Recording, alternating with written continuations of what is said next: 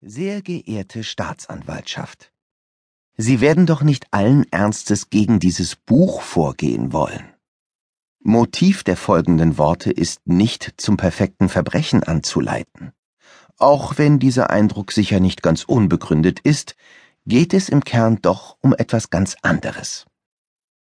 Es geht darum, aus den täglichen Zwängen auszubrechen, in der Verzweiflung neuen Mut zu schöpfen und über Dinge zu lachen, die sonst niemand lustig findet. Und es geht um dieses schwer zu fassende Gefühl, das jeden von uns begleitet, ob im glücklichsten Moment oder in der dunkelsten Stunde. Es geht um die Sehnsucht, die uns nicht zur Ruhe kommen lässt. Ein Buch, das die Sehnsucht nach einem besseren Leben stillt, kann unmöglich ein Verbrechen sein. Ich gebe zu, auf den folgenden Seiten finden sich durchaus Handlungsempfehlungen, die als Gesetzesverstöße interpretiert werden könnten. Es geht aber nicht darum, diese wirklich auszuführen. Es reicht bereits zu wissen, dass man es könnte, wenn man nur wollte. Sollten Sie wieder erwarten doch aktiv werden, bitte ich um eine Einzelzelle. Es wurde schon lange kein gutes Buch mehr im Knast geschrieben, und der Nachfolger, Fünf Wege aus dem Gefängnis auszubrechen, benötigt noch weitere Recherche. You are what you choose to be. Howard Hughes in Der Gigant aus dem All. An den Leser. Wenn Sie dieses Buch nur aus humoristischen Gründen lesen, um sich an den Auswüchsen höchster menschlicher Kreativität in Extremsituationen zu weiden, haben Sie eine hervorragende Wahl getroffen. Sollten Sie in der letzten Nacht eine Walter PPK in einen Fluss geworfen und Ihr Auto an der polnischen Grenze geparkt haben, kann ich Ihnen Hoffnung machen. Trotz der hämmernden Sorgen hinter der Stirn. Hören Sie auf zu verzweifeln. Verschwenden Sie keine Gedanken daran, inwieweit sich ein Geständnis auf die Dauer der Haftstrafe auswirkt. Hören Sie auf zurückzublicken und sich zu fragen, wie Ihr Leben verlaufen wäre, wenn Sie damals einen bodenständigen Job angenommen hätten. Lesen Sie weiter und bauen Sie sich ein neues Leben auf. Ohne den alten Ballast, der auf dem Grund des Flusses auf die Polizeitaucher wartet tauchen Sie selbst ab. Für immer. Fingieren Sie Ihren Tod. Das vorgetäuschte Ableben als Problemlösungsstrategie.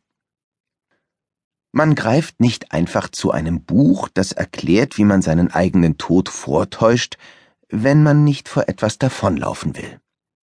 Wenn Sie diese Zeilen lesen, gehören Sie zu den Menschen mit Problemen ernsten Problemen. Diese Probleme sind nicht mehr mit einer weiteren Umschuldung, einer Scheidung, einem Entzug oder einem guten Anwalt in den Griff zu bekommen. Ihre Probleme sind über Jahre gewachsen. Was als blinder Fleck begann, entwickelte sich zu einem aus den Fluten aufsteigenden Kaiju. Dieses Monster hat nicht die Absicht, sie schnell zu zertrampeln und dann weiterzuziehen. Sie sind sein Schöpfer. Es wird sie begleiten, ihnen die Menschen, die sie lieben, nehmen, ihre Zukunft verschlingen und ihre Vergangenheit radioaktiv verseuchen. Erst wenn sie sich selbst im Kampf gegen die Bestie komplett aufgeben, wird sie sich ihrer erbarmen. Das Finale kommt ohne epischen Endkampf und ohne großen Knall aus. Es erscheint als dichte Nebeldecke, die sich über alles legt, was sie einst waren und wieder sein wollen. Nichts bleibt mehr sichtbar, egal ob sie in die Zukunft blicken oder ihr bisheriges Leben Revue passieren lassen. Es wird grau. Der Nebel aus Sorgen und Leere steigt schleichend an ihnen empor. Er umschlingt sie. Kein Licht dringt hindurch. Das Atmen wird zur Qual. Nach zehn Jahren glücklicher Ehe entwickelt sich auf der Weihnachtsfeier des geliebten Arbeitgebers das, was die Gesellschaft einen One-Night-Stand nennt. Die junge dralle, leicht angetrunkene Sekretärin will es wissen. Sie soll es erfahren. Bei späteren Treffen im Büro wird aus dem, was noch verzeihbar war, das, was der Küchentischpsychologe als Überschreiten des Rubicon oder Point of No Return definiert.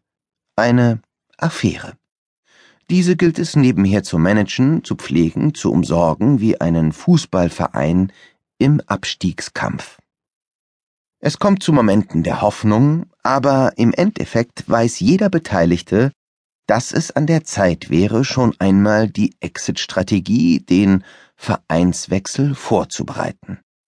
Als sicheres Signal für den Nichterhalt der Spielklasse gelten, wie allgemein bekannt, folgende Sätze. Können wir auch mal richtig ausgehen? Was haben wir hier eigentlich? Was soll das werden? Wann sagst du es endlich deiner Frau? Antwort in Gedanken. Lustig. Natürlich nie. Die kleine teambildende Maßnahme führt zunehmend zu Schwierigkeiten, auf die Mann, intuitiv, genetisch programmiert, zuerst mit Schweigegeschenken reagiert. Hierfür wird ein gut gefülltes Konto benötigt, andernfalls wird die Haushaltskasse bis an den Rand der Implosion belastet, was zu weiteren Schwierigkeiten führt. Das Versagen dieses Instinktes beantwortet die Hingehaltene mit diabolischen Erpressungsversuchen bei der Arbeit. Diese Methode ist nur etwas für Menschen, die reich an Lebenserfahrung sind, der Laie wird schnell merken, dass dieses Schwert zweischneidig geschmiedet wurde. Ein 400.000 Euro Kredit für ein Eigenheim, in das man nur noch einen Fuß setzen darf, wenn Sören, der neue Partner der Ex-Frau, da ist, läutet das Ende ein. Wenn dann noch monatlich die Brüder Ali und Mente die Kohle für die Kinder eintreiben, die lieber ihre hochgezüchteten Pokémon vergiften würden, als den eigenen Vater zu sehen, denkt man schon mal nach. Bei einem Whisky in der nach frischer Farbe und einer vollen Spüle stinkenden Einraumwohnung eröffnet sich der Abgrund. Sie starren hinein. Der Abgrund starrt zurück. Zusammen sinnieren sie über entscheidende Momente, begangene Fehler, darüber, woher Sören so schnell kam, diese dumme Richterin und den Sinn des Weiterlebens überhaupt. Nur gescheiterte Unternehmensberater reden hier noch von einer Herausforderung. Die Wahrheit ist, die Lage ist so beschissen, dass es ein Leben lang dauern könnte, wieder auf einen grünen Zweig zu kommen. Wenn dann noch die späte Rache der Affäre in Form der zweiten Abmahnung des Arbeitgebers im Briefkasten liegt, sollte man einen neuen Lebensabschnitt planen, losgelöst von den unschönen Narben des alten Ichs. Dieser Part kann nur mit dem Ende des ersten Lebens beginnen. Alles andere wäre wenig nachhaltig.